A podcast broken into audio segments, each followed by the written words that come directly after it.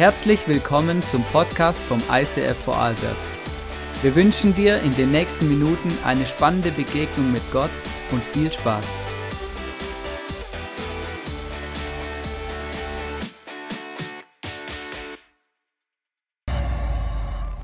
Summer Celebration 2021.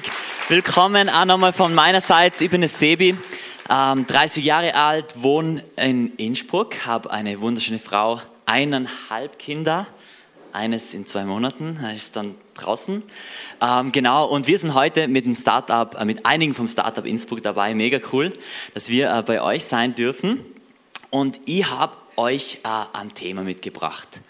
Und zwar, vielleicht habt ihr es schon gesehen, Rebellen aufgepasst. Keine Ahnung, was euch dazu einfällt, was euch als erster dazu damit assoziiert. Bei mir war es ganz klar Star Wars, oder? Irgendwelche Star Wars-Fans. Also man kennt ja das Imperium, ähm, in galaktische Kämpfe und dann gibt es die Rebellen und die kämpfen gegen das Imperium. Die ein oder anderen Eltern von euch, die denken vielleicht bei Rebellion als erster so Pubertät. Meine Tochter, die rebelliert seit drei Jahren wenn ich sage ja, sagt sie nein. Wenn ich sage nein, sagt sie ja. Vielleicht fällt euch das dazu ein. Ähm, für mich ist klar, jeder hat damit zu tun. Warum? Weil wir alle in irgendeiner Form Teil von einem System sind, wo es Hierarchien gibt, wo es Verantwortungen gibt, die aufgeteilt werden, wo es ähm, Positionen gibt. Und ähm, genau, und wo es um Leiterschaft geht. Und meine, mein Thema ist heute einfach Macht, Ohnmacht. Wie gehen wir damit um? Und vielleicht noch Beispiele. Es tut mir echt leid fürs erste Beispiel für alle Schüler unter uns. Ja, wir haben Ferien, aber ähm, Schule ist definitiv zum Beispiel so ein Bereich, oder? Man hat Lehrer, man hat einen Klassenvorstand ähm, und man kann sich teilweise nicht aussuchen, wer das ist und muss unter der Leitung oder Direktorin oder wie auch immer, ähm, da ist man unterstellt. Da hat man zu gehorchen. Aber wenn du arbeitest, ganz klar, oder? Es gibt ziemlich sicher einen Vorgesetzten, Vorarbeiter, Chef, Boss. Ähm, da ist man auch in der Struktur und auch in Kirche. Ähm, ich weiß nicht, wer von euch so fixer Teil vom ICF in Vorarlberg ist. Vielleicht seid ihr in einer anderen Gemeinde oder einem Livestream woanders. Aber man ist da auch Teil von einer Struktur, wo es auch, vielleicht gibt es einen Worship-Leiter, vielleicht gibt es einen Pastor ähm, oder irgendjemand, der Team leitet, aber man ist da auch drinnen. Und deswegen glaube ich, das Thema, was sie heute bringt, betrifft uns alle. Und ähm, natürlich auch heißt nicht, dass wir immer ähm, sozusagen unten sind, sondern vielleicht bist du ja auch selber ein Chef, vielleicht bist du eine Lehrerin, ähm, vielleicht bist du ein Leiter in irgendeinem Ge Bereich. Dann gibt es nämlich auch die andere Seite dazu. Hey, ich glaube, Gott hat echt dazu was zu sagen. Ähm, und ich bete jetzt nochmal ganz kurz und lade einfach Gott ein, unsere Herzen heute zu berühren. Ja, danke Jesus, dass du ähm, echt zu diesem Thema Leiterschaft ähm, was zu sagen hast, dass du mir das auch heute aufs Herz gelegt hast, äh, dass, dass in der Bibel so gute Beispiele dafür sind. Und ich bitte, dass du unsere Herzen heute berührst, dass wir was Neues lernen, dass wir inspiriert werden. Amen. Im Alten Testament gibt es ein paar vor, hervorragende Figuren. Und einer davon ist David. Nicht lachen. Das ist das Beste, was sie kann. Aber das ist David.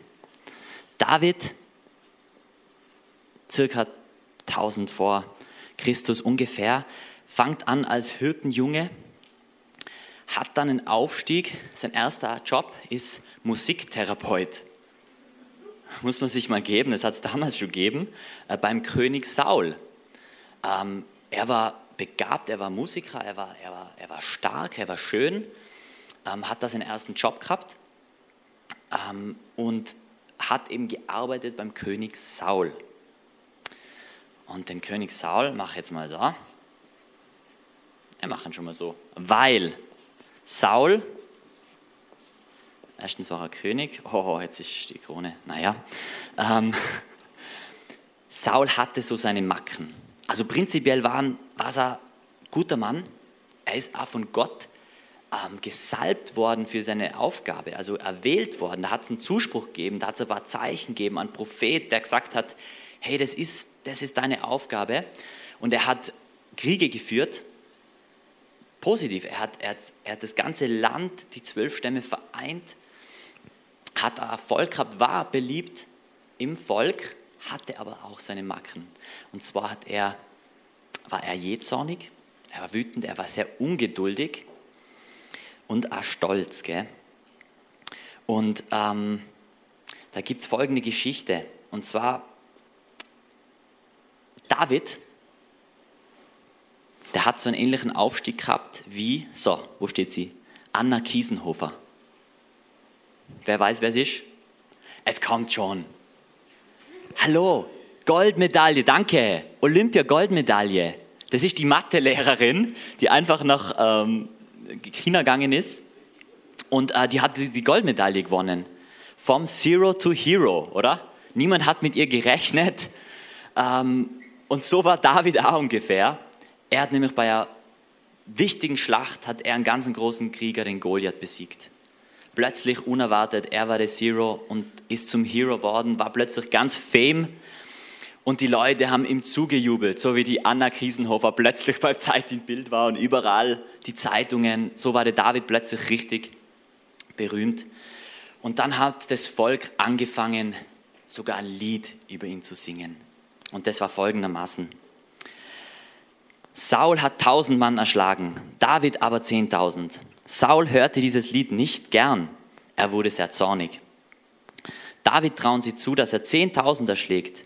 Und sie glauben, dass ich nur mit tausend fertig werde, dachte er voller Missmut. Jetzt fehlt nur noch, dass sie ihn zum König machen. Seitdem war Saul eifersüchtig auf David. Schon am nächsten Tag ließ Gott wieder einen bösen Geist über Saul kommen, sodass er wie ein Wahnsinniger in seinem Haus tobte. David begann wie gewohnt auf seiner Laute zu spielen, um ihn zu beruhigen. Plötzlich schleuderte Saul den Speer, den er in der Hand hielt, nach David. Jetzt spieß ich den Kerl an die Wand, dachte er in seiner Wut. Doch David sprang zur Seite und konnte dem Speer ausweichen, auch als der König es ein zweites Mal versuchte. Hey, dieser David hat was Krasses erlebt. Und zwar ist plötzlich, wow, ein Speer auf ihn geflogen. Wahnsinn, von diesem König. Jähzornig. Und zwar dieser König, ähm, der hat Angst gehabt von David, dass er beliebter ist wie er, dass er Dinge besser macht, dass er ähm, ja, dieser junge, begabte Mann, dass die plötzlich mehr geliebt wird und hat Angst um seine Position gehabt. Und er ist eifersüchtig geworden und eigentlich, kann man sagen, verrückt. Und er, er fängt an, David zu verfolgen und schleudert Speere gegen ihn. Was macht David? Was macht er? Was würdest du machen?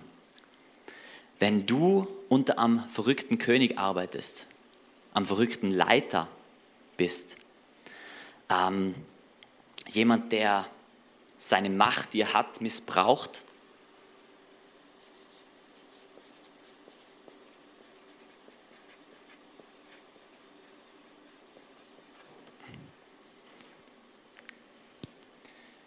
Welchen König, kennst du? Welchen Leiter kennst du?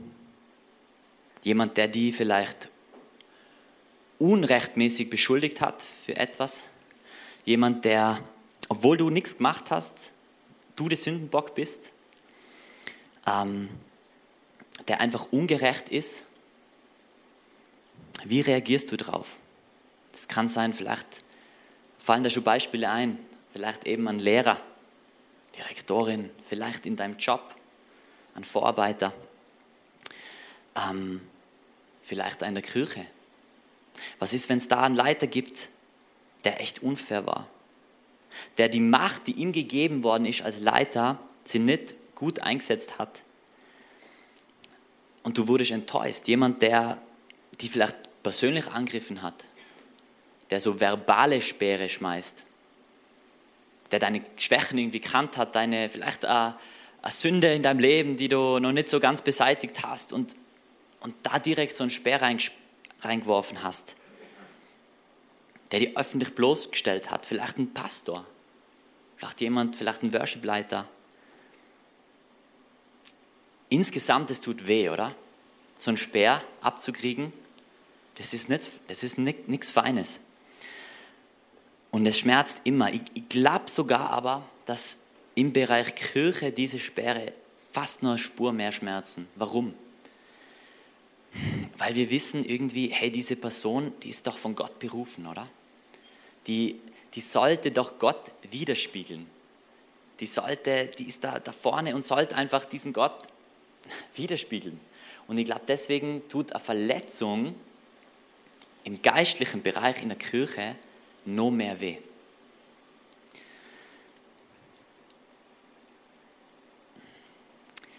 Also wie reagiert man, wenn sowas passiert? Und da liest jetzt die Miriam äh, was vor von einem Buch, das mich auch inspiriert hat für diese Predigt. Das Buch heißt äh, Der Stoff aus dem Könige sind. Und ähm,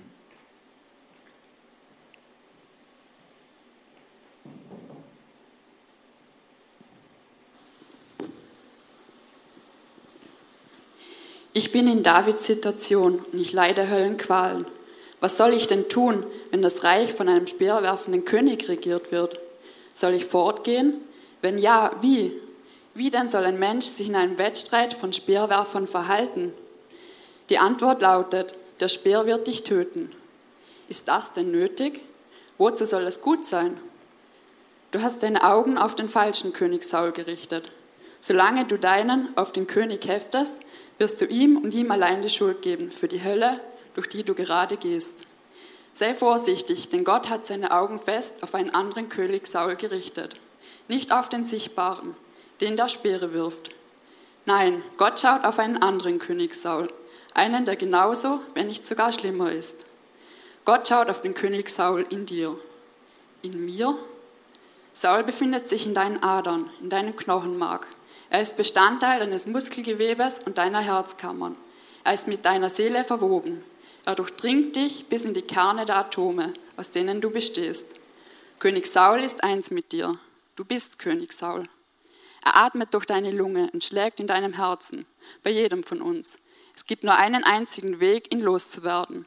Er muss ausgelöscht werden. Das mag in deinen Ohren nicht gerade wie ein Kompliment klingen, aber wenigstens weißt du jetzt, weshalb Gott dir jemanden zum Leiter bestimmt hat, der eventuell ein König Saul ist.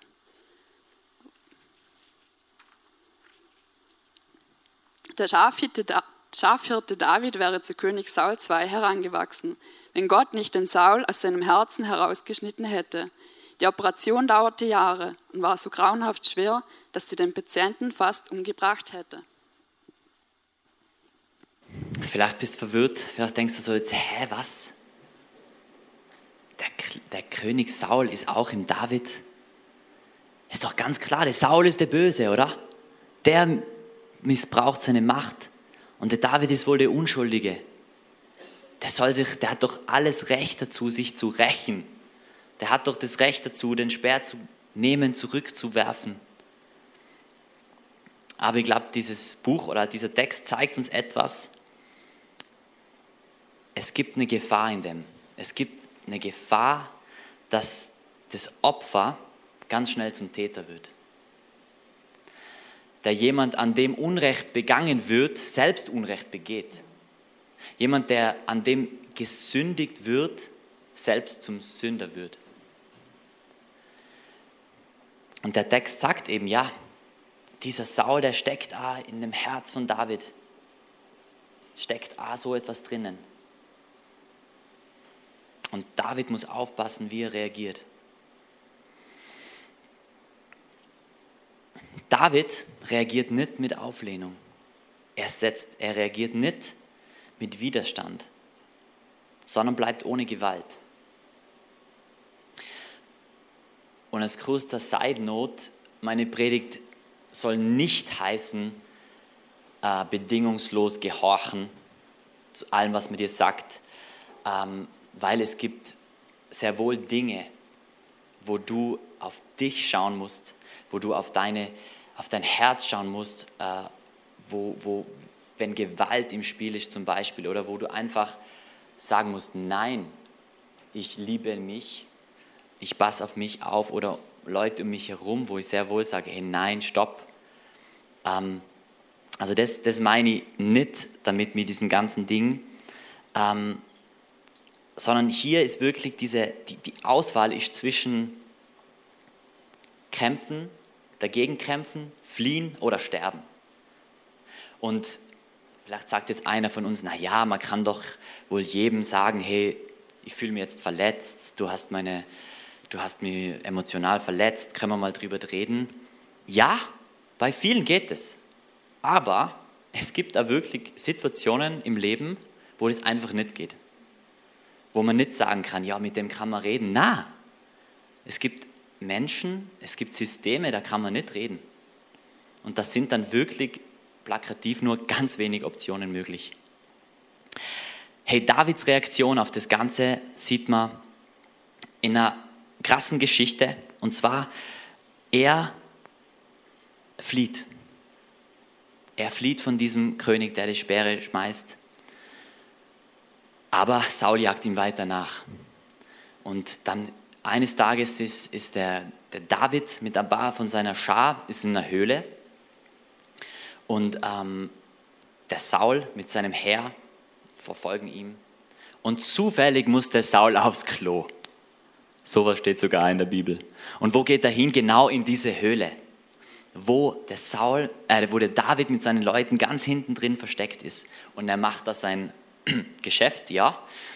Ähm, und David hat die Möglichkeit, oder? Er hat die Möglichkeit, jetzt Rache zu nehmen. Ganz easy. Es würde ganz schnell gehen.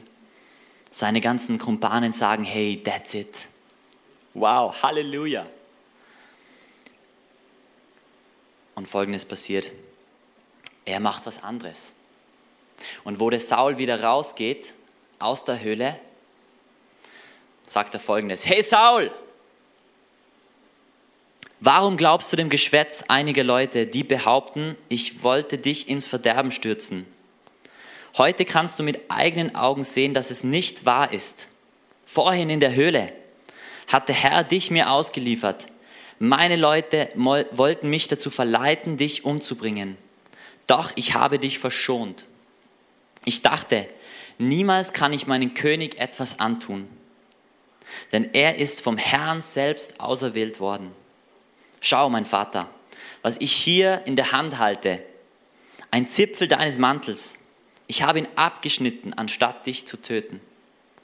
Glaubst du jetzt, dass ich kein Verräter bin und nichts Böses gegen dich im Schilde führe? Ich habe dir nichts getan und trotzdem verfolgst du mich und willst mich beseitigen. Krasse Story, oder? David zeigt eine Eigenschaft an diesem Punkt und die nenne ich Loyalität. Also er ist loyal.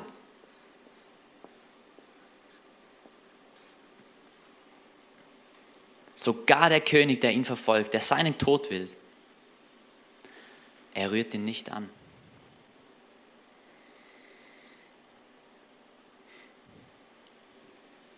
Und ich weiß, letzte Woche habt ihr über die Feindesliebe gehört, gell, vom Hannes, wo es ja um dieses Thema geht.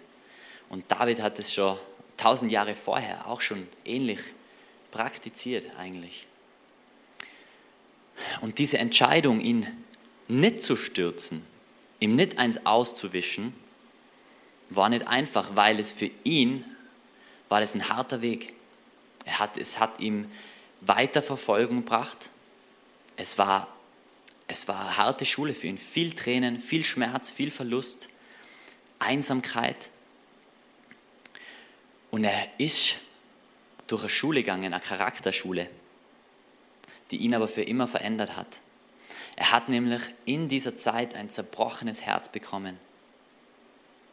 Der innere Saul wurde rausgerissen, rausoperiert oder auch vielleicht verdaut. Diese, diese Wurzel, die ist entfernt worden, langsam, schmerzhaft. Und er hat angefangen, viel zu singen, viel zu beten, Gott in einer tiefen Art und Weise zu vertrauen und auch zu vertrauen, dass hey, eines Tages wird der Zeitpunkt kommen, wo, wo Gott ihm sehr wohl in die Position bringt, für die er bestimmt worden ist. Er rebelliert nicht, er bleibt loyal. Und es geht weiter. Viele Jahre später ist es tatsächlich so, David ist oben. Er ist König worden. Er hat Geduld gehabt. Jetzt geht sich die Krone schon wieder nicht aus. Und er ist König worden und er reagiert gut. Ähm, die Leute mögen ihn. Ähm, es ist Wohlstand. Ja, er hat auch ein paar Fehler. Aber prinzipiell führt er gut. Er ist ein guter Leiter. Und dann einige Jahre später kommt eine neue Figur in diese ganze Geschichte. Eine neue Figur. Und die Figur wird folgendermaßen beschrieben. Es tat gut, einem Menschen zu begegnen, der die Dinge so durchschaute wie er. Scharfsinnig war er. Ja, so kann man ihn am besten bezeichnen, als scharfsinnig. Er konnte alle Probleme an der Wurzel packen. Man fühlte sich in seiner Gegenwart einfach sicher. Man sehnte sich danach, mit ihm zusammen zu sein. Im Gespräch mit ihm fühlte man sich weise. Man wurde zumindest in den eigenen Augen aufgewertet. Während er die Probleme einzeln durchging und eine Lösung nach der anderen hervorzauberte, begannen sich die Menschen nach dem Tag zu sehnen, an dem er die Leitung übernehmen würde. Er konnte so viele Dinge wieder gerade biegen. Hoffnung keimte wieder auf, wenn er da war. Aber dieser beeindruckende Mann mit Durchblick würde niemals den Tag seiner eigenen Herrschaft herbeidringen. Dessen waren sich die Menschen sicher. Er war viel zu demütig, hatte zu viel Respekt vor dem derzeitigen Leiter. Je mehr Zeit die Menschen in seinem Wohnzimmer verbrachten und redeten, desto klarer wurde ihnen, dass im Reich einiges schief lief.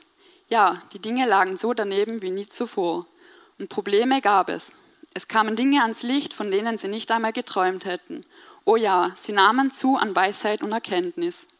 Die Frustrierten kamen, sie hörten zu, sie stellten Fragen, sie erhielten befriedigende Antworten und schöpften wieder Hoffnung. Und während die Schar um ihn herum berichtete, kamen immer mehr schwerwiegende Ungereimtheiten ans Licht. Mit jeder neuen Geschichte entsetzten sich die Männer über die Ungerechtigkeit, die, so schien es auf einmal, überhand zu nehmen drohte. Der weise junge Mann saß ruhig da und fügte dem Murren kein einziges Wort hinzu. Er war ganz einfach zu edel für so etwas. Wenn er abends die Gesprächsrunde beendete, brachte er immer ein kleines, anerkennendes Wort für die Verantwortlichen über die Lippen. Solch ein mitfühlender Mensch konnte nicht ewig den Blick von diesen Leiden abwenden und unentwegt dazu schweigen. Ein Mensch von solch edlem Charakter musste sich doch irgendwann einmal zu Wort melden. Zu guter Letzt gerieten seine Anhänger, die er angeblich gar nicht hatte, außer sich vor Zorn. Endlich, so schien es, würde der junge Mann mit den vielen Qualitäten nachgeben und sich äußern. Zu Beginn waren es nur wenige Worte, die er von sich gab. Später wurden es mehr. Das Herz der Männer hüpfte vor Freude und sogar Jubel. Der Edelmütige zeigte sich zum Handeln bereit. Er war wohl tief betrübt, eigentlich wollte er sich aber nicht gegen die Verantwortlichen aussprechen. Nein, mit keinem Wort. Ganz gleich, wie schwer auch die Ungereimheiten wogen. Nein, er zögerte noch. Doch er wurde zusehends betrübter. Es war ersichtlich, dass einige Berichte ihn tief schmerzten, aber dann gab er in gerechtem Zorn kühle, wohlkontrollierte Worte voll Kraft von sich. Diese Dinge durften einfach nicht geschehen. Er erhob sich mit zornigem Blick. Wenn ich die Verantwortung hätte, würde ich Folgendes tun. Und an diesen Worten wurde in allen die Rebellion entfacht, in allen außer einem, dem edelsten und reinsten im Raum, denn in seinem Herzen gärte die Rebellion bereits seit Jahren.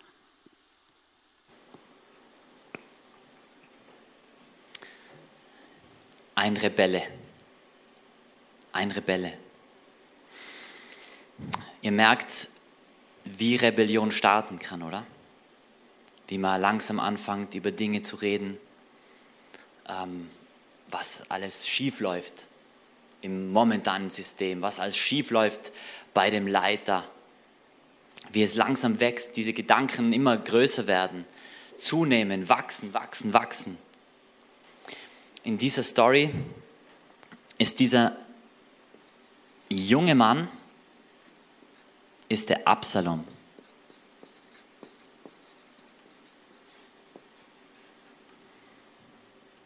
Und er ist der Rebelle.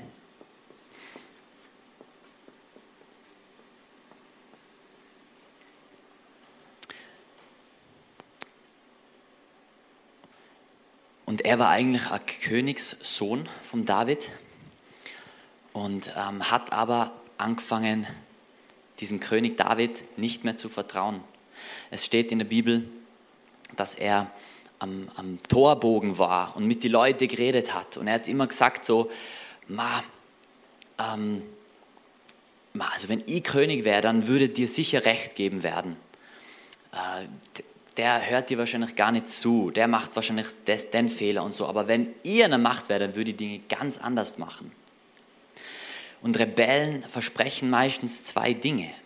Mehr Freiheit, viele Veränderungen. Und das ist überall so. Das vielleicht fallen euch schon Beispiele ein von eurem Job. Also wenn ich das leiten würde, dann würde ich das ganz anders machen, oder?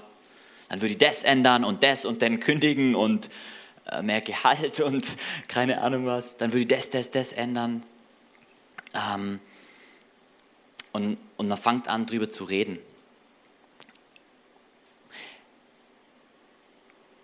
in diesem Beispiel war wirklich, hat der Absalom diese Rebellion schon ganz lang in sich gehabt und die ist gewachsen, gewachsen, gewachsen und irgendwann war dieser Punkt erreicht, wo er tatsächlich einen Putsch veranstaltet hat, wo er den David gestürzt hat mit vielen, vielen Anhängern, die er um sich geschart hat und er hat das Reich gespaltet. Und Leute, Spaltung ist furchtbar. Spaltung verursacht so viel Schmerz und Schaden sei es jetzt in einer Firma oder in einer Klasse oder im, in der Kirche. Und das ist wirklich, also Gott hat mir heute Vormittag nochmal wirklich irgendwie so zeigt, seine, seinen Schmerz darüber, wenn sich Kirchen spalten, wenn sich anfangen, seine Kinder zu bekriegen, wenn da was keimt und, und sich Leute auseinander dividieren, verletzt werden und es wird richtig grauslig. Es geht unter die Gürtellinie, es sind Verletzungen und Leute, manche erholen sich von sowas nie.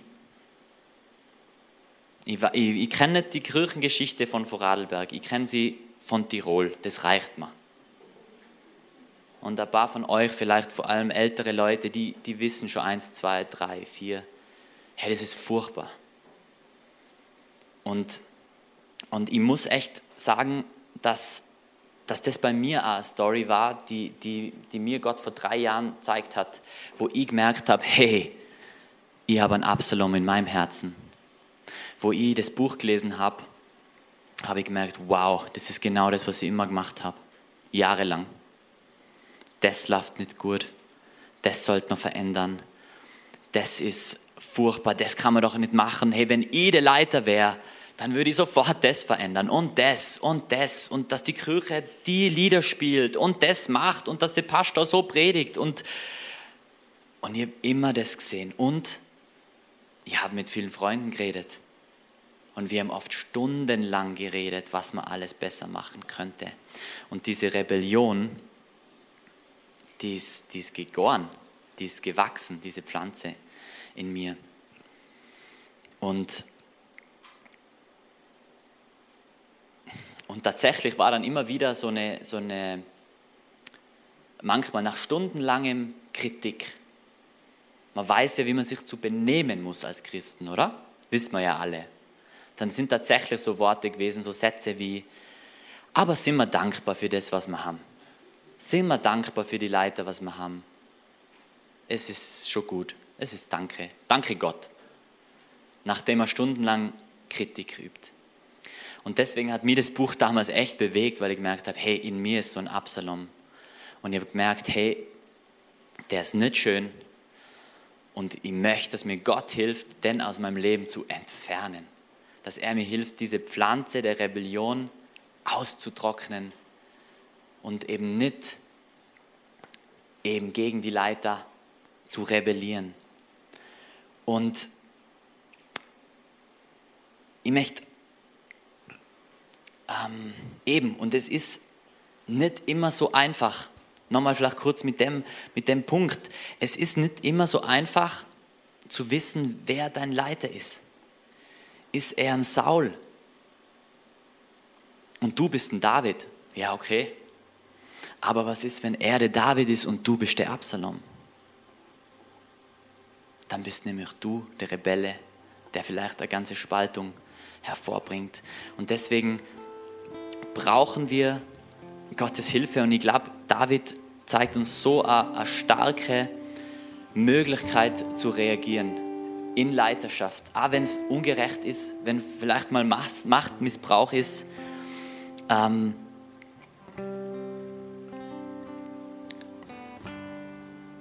aber David zeigt uns, wie wir eben nicht Speere zurückschmeißen. Und ähm, genau, ich möchte, ich möchte für drei ähm, Möglichkeiten äh, euch einfach jetzt herausfordern. Und zwar erstens, hey, wenn ihr euch da wiedergefunden habt, ihr wart in so einer Situation und ihr habt echt Dinge erlebt, die sind nicht schön. Und die wisst ihr jetzt nur genau, vor zehn Jahren war das und das und das eben vielleicht in einem beruflichen Kontext, vielleicht sogar noch in der Schule, aber vielleicht da in, in einer Kirche, wo du heute nur weißt, hey, diese Sperre, die haben mich getroffen. Dann möchte ich dich heute echt herausfordern, hey, wie wäre es, wenn du Jesus da einladest? Wenn du Jesus einladest und sagst, hey, die Verletzung heile sie in mir. Ich möchte sie nicht ewig mit mir rumtragen, ich will da heil werden. Dann möchte ich die einfach einladen, wir haben jetzt gleich das Gebetsteam da hinten, das vor Gott zu bringen, vielleicht alleine da, aber vielleicht auch hinten beim Gebetsteam hinzugehen und das mit jemandem zu beten. Zweitens, wenn du merkst, in dir ist so eine Wurzel von einem Absalom, wenn du merkst, ja, ganz ehrlich, das mache ich. Ich kritisiere viel, ich bin unzufrieden, ich schaue Leute um mich, dann, dann lad Gott dann ein. Dann würde ich dir echt, also ihr habt damals wirklich, ihr habt Gott um Vergebung gebeten. Ihr habt gemerkt, das ist nicht schön. Ich habe Gott, verzeih mir das, wo ich gegen, gegen Leiterschaft und auch gegen gesalbte oder eingesetzte Leiter, meine Leiter, meine Pastoren, die, so viel machen für mich und, und mich lieben, wo ich, wo ich gegen sie bin. Und dann möchte ich dir auch die Gelegenheit geben, heute wirklich da ähm, Gott um Vergebung zu beten und wirklich zu bitten, dass er Wurzeln entfernt. Und da habe ich diese zwei Pflanzen nur mitgebracht. Hey, ihr könnt es heute entscheiden. Wollt ihr, jetzt sind sie beide relativ schön, aber das ist die Blume, das sind die schönen Früchte. Und ich glaube, das ist vielleicht so eine Pflanze der Rebellion die kann wachsen, aber die kann ausdorren in unserem Herz. Und ihr könnt es heute entscheiden und sagen, hey, okay Gott, die will ich nicht. Schmeiß sie raus aus meinem Herz, entwurzel sie, back sie da an und schmeiß sie raus. Operiere mein Herz, mach's rein. Gib was Neues, gib, gib schöne, gute Samen rein. Das ist der zweite Punkt. Und der, der letzte ist, wir sind alle in gewisser Weise in Rebellion. Vielleicht gewesen. Aber die größte Rebellion ist die Rebellion gegen Gott. Die größte Rebellion ist, ich brauche die nicht. Ich bin genug. Ich mache mein Leben, ich mache das, was ich will. Und ich vertraue dir nicht, weil ich vertraue mir. Und ich sage, was richtig ist, was falsch ist. Ich mache mein Leben so, wie ich will. Und das ist die größte Rebellion, die, die jeder von uns an einem Punkt in seinem Leben auch gehabt hat. Und, und da möchte ich euch auch einladen, wenn jemand ist, der merkt, hey ja, die habe ich auch in meinem Herzen, wirklich da umzukehren und zu sagen, hey, okay Gott, ich will lernen, dir als Leiter sozusagen zu vertrauen. Ich will dir mein Leben geben und nicht mehr komplett in die eine Richtung gehen ohne die, sondern ich will die annehmen als, als Leiter, als Gott und wirklich mit dir weiter durchs Leben gehen, dann kannst du heute echt ein ganz einfaches Gebet sprechen und sagen, hey Jesus, komm in mein Leben. Es tut mir leid, dass ich rebelliert habe gegen dich, dass ich die ignoriert habe. Komm in mein Leben. Ich will dich kennenlernen. ja, ich bete zum Abschluss und dann gehen wir in, in einen coolen Song, wo es wirklich um, um einen Sieg geht. Weil bei allen denen klingt vielleicht ein bisschen heavy, aber Gott hilft uns. Er lässt uns nicht allein. Wenn wir sagen, wir wollen nicht so eine Pflanze werden, er hilft uns und er ist der Sieger. Und, und ja, danke Jesus, äh, dass du gut bist, dass du ein guter Gott bist. Und du siehst, wo wir alle ah, wo mein Herz noch in Rebellion ist.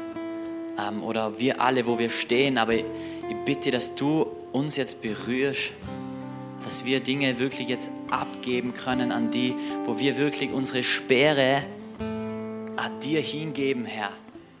Wo wir sagen, ich will sie nicht. Ich will die Speere nicht. Ich will, ich will, dass du für mich kämpfst, Gott, und nicht ich selber. Und ich bitte einfach, dass du jetzt jedem Einzelnen zeigst, ob einer dieser drei Punkte da heute zutrifft und dass du heute wirklich uns veränderst, unsere Herzen. Mm, Amen.